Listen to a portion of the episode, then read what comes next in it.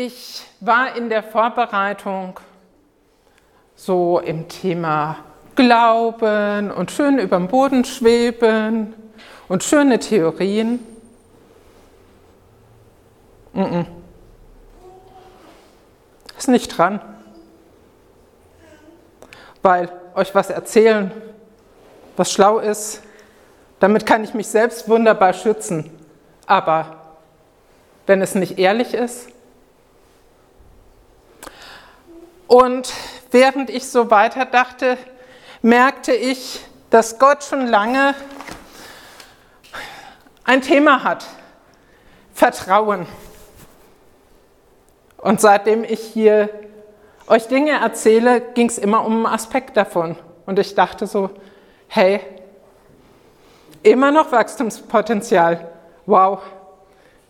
Immer noch dran, über Vertrauen zu sprechen. Ich habe mal so ein paar Sachen von aufgeschrieben, von denen, wo Gott mich bewegt hat. Zum einen zu sprechen über den älteren verlorenen Sohn. Zum anderen über Demut, dass das nicht dieses hier ist, sondern dass Jesus sagt, wer mir nicht vertraut wie ein Kind. Über freiwilligen Verzicht, weil man Gott vertraut. Über die Buchstaben des Glaubens. Geben, lieben, aufstehen, unser Vater, Beziehung und Entscheidung als Beschenkte zu leben. Und auch wie Reimer letztes Mal drüber sprach, aber ich habe auch schon drüber gesprochen, du bist der Gott, der mich sieht. Und ja, dann, nachdem ich eine Zeit hatte, die ziemlich heftig war, ja, das ist mein Thema, schwach. Hey Leute, erlebt ihr das auch, schwach zu sein? Und manchmal daran sehr zu kämpfen. Das war dann das Thema, mit dem ich mich beschäftigt habe. Und ja, ich möchte euch fragen, wie war das damals bei euch zu Hause? Woran wurdet ihr gemessen? Daran, immer brav zu sein? Die Haltung zu bewahren? Nicht zu weinen? nur nicht aus der Masse zu stechen, zu sein wie alle anderen, super ordentlich zu sein, eine dreckige Spüle ist Sünde, Perfektionismus oder was sollen die Nachbarn denken und naja, du bist ja auch nichts wert. Vielleicht gab es viele solcher Ideale. Vielleicht wurden sie nicht offen kommuniziert aber du fühltest dich diesen Werten trotzdem verpflichtet? Für mich war Stärke so ein Begriff. Da gab es die Söhne meines Vaters, die, als ich geboren wurde, schon erwachsen waren, von denen mein Vater so tolle Sachen erzählte. Damals war es eher selten, dass man einer Person sagte, was sie gut gemacht hat. Aber man hatte den Wunsch, Kinder auf den richtigen Weg zu gehen, bringen. Und darum hat man nicht mit Kritik gespart. Für mich ergab es das Bild, dass mein Vater lieber einen Sohn statt mich gehabt hätte. Und es ist klar, dass man besser sein muss als derjenige, der Anerkennung hat, wenn man diese Anerkennung auch haben möchte. Ich wusste ja, Jungs weinen nicht. Und ich wusste, Männer werden als das starke Geschlecht beschrieben. Daraus ergab sich damals dass ich nicht mehr weinte und es auch nicht mehr konnte. Und wenn da Bauarbeiten waren, die Männer nehmen zwei Pflastersteine, okay, ich nehme drei. Außerdem kannte ich die Geschichte der starken Frauen in meinen beiden Herkunftsfamilien. Frauen, die viele Angehörige gepflegt haben. Frauen, die ausgehalten haben mit einem jähzornigen Ehepartner. Frauen, die alleine durch Flucht und Vertreibung mussten und dabei drei Kinder großzogen. Und Frauen, die alles managten, weil ihr Mann krank war. Nach dem Bau unseres Hauses mit Bauträgerkonkurs, wo Stefan gleichzeitig einen fordernden Arbeitgeber in der Altenpflege hatte, warf mich aus der Bahn, dass ich keine Kräfte mehr hatte und damals auch mit meinen inneren Kräften limitiert bin. Und ein Unfall hat meinen Rücken limitiert.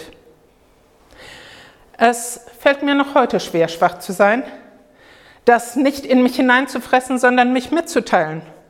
Und ich stelle dann fest, dass ich das nicht mal ausdrücken kann.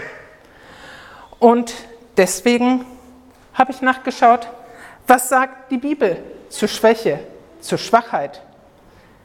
Die Bibel benennt viele Personen. Wenn wir in den ersten Teil der Bibel ins Alte Testament schauen, da sind ganz viele Personen, die wirklich super schwach waren. Und Gott hat wirklich viel aus ihrem Leben gemacht. Mose war zum Beispiel so einer. Und auch David war nicht immer nur stark. Ja, und dann sehen wir verschiedene Sachen. Einige habe ich hier aufgeschrieben. Wir lesen von Hannah.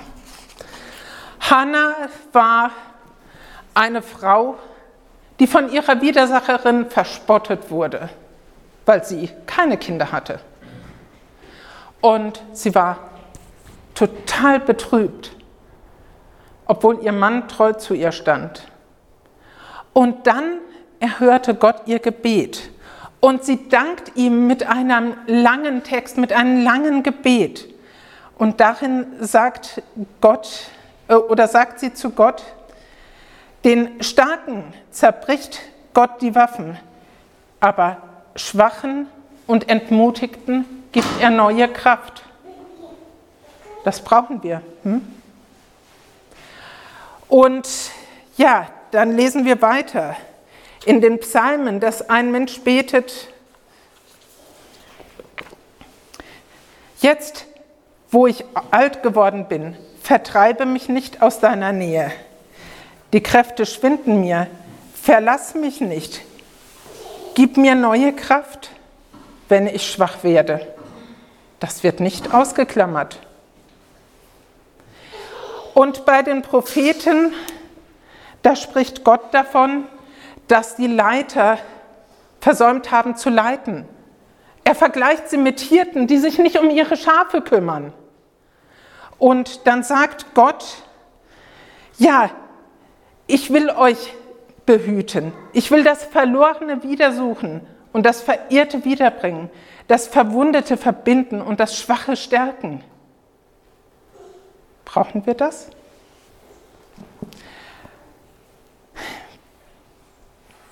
Paulus gründete an verschiedenen Stellen christliche Gemeinden.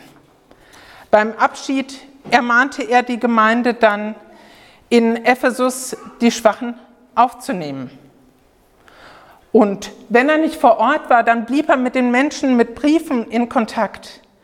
Dabei schreibt er dann zum Beispiel so etwas wie, nehmt die Schwachen im Glauben an oder tragt die Schwachen. Und ja, was für Menschen waren denn im Neuen Testament schwach? Da sehen wir zum Beispiel so jemand wie Petrus. Immer drauf losgehen. Aber dann, wenn es drauf ankommt, dann war er plötzlich schwach.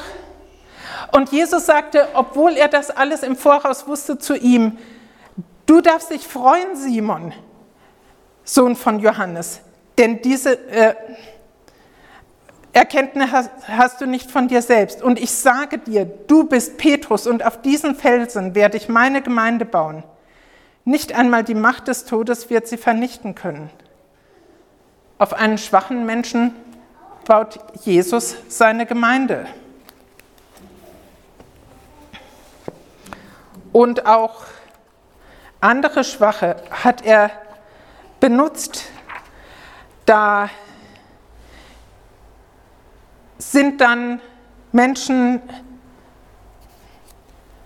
die äh, ja einfach unheimlich viel wissen, wie dieser Paulus zum Beispiel. Und die dann erleben müssen, dass nicht alles einfach ist. Und äh, dann sagt auch Paulus, als es Spaltungen gibt, dass Gott nicht auf die schaut, die nach allgemeinem Verständnis etwas darstellen, von denen es auch nicht so viele in der Gemeinde gibt. Ich habe das mal in unseren Sprachgebrauch zu übertragen versucht. Was dumm erscheint vor der Welt oder was verachtet ist, das hat Gott auserwählt, um die Ansicht über Weisheit auf den Kopf zu stellen. Was schwach ist vor der Welt, hat er erwählt, um zu zeigen, dass Stärke nicht zählt. Vor Gott ist Starksein also viel weniger wichtig. Und Paulus hatte auch etwas Persönliches, was ihm das Leben schwer machte. Diese Einschränkung erlebte er in einer Weise, die ihn daran erinnerte, nicht überheblich zu sein. Dreimal hat er Gott gebeten, dass er das nicht länger ertragen muss. Und Gott antwortet ihm, lass dir an meiner Gnade genügen, denn meine Kraft ist in den Schwachen mächtig. Und er führt weiter, darum will ich mich am allerliebsten rühmen meiner Schwachheit, damit Christi Kraft in mir wohne. Und etwas weiter schreibt er dann, gerade wenn ich schwach bin, bin ich stark.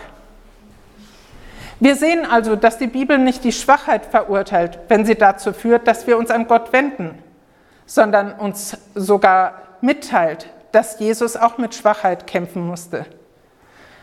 Und es wird uns dann in Hebräerbrief geschrieben, doch er gehörte nicht zu denen, die unsere Schwäche nicht verstehen und zu keinen Mitleiden fähig sind.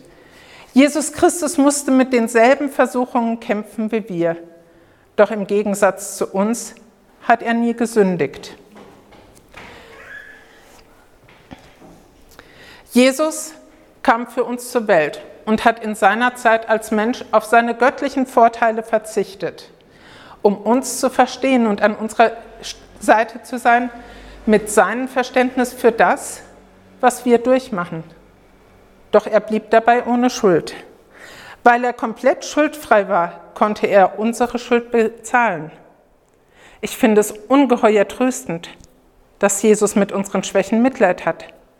Nicht einfach so von außen, irgendwo da draußen, from a distance, wie ein Lied mal sang, also aus der großen Distanz, sondern dadurch, dass er erlebte, was es heißt, mit Einsamkeit zu kämpfen, von Freunden verraten zu werden und im Angesicht der vor ihm liegenden Aufgabe zu verzagen und Schwachheit zu erleben nachdem wir in unserem Leben Stempel aufgedrückt bekamen. Ungenügend, Versager, abgelehnt, bietet er uns Vergebung und Annahme.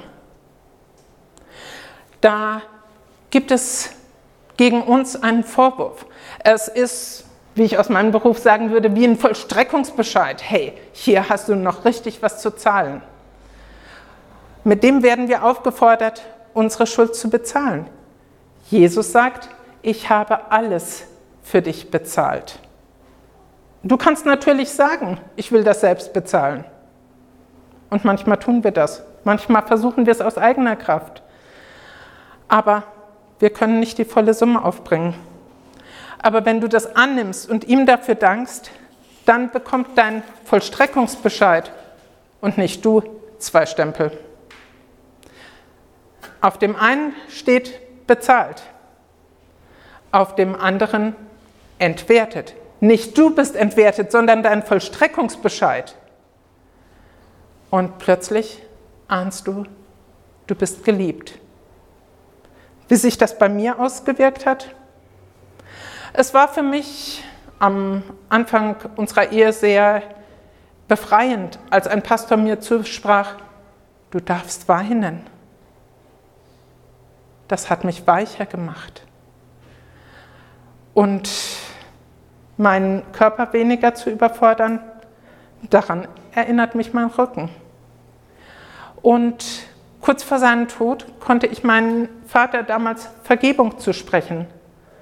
Und Gott schenkte mir Menschen, die mich unterstützten, vieles aufzuarbeiten. Und ich konnte vergeben, was mich verletzte das hat ganz viel verändert. Vieles ist in mir heil geworden. Ich merke aber auch, dass manche erlernten Verhaltensmuster manchmal das Ruder übernehmen. Da verzweifle ich plötzlich, dass ich schwach bin. Da denke ich mir, wie oft bist du kritisiert worden wegen Klamotten? Kannst du wirklich heute Morgen so da vorne stehen?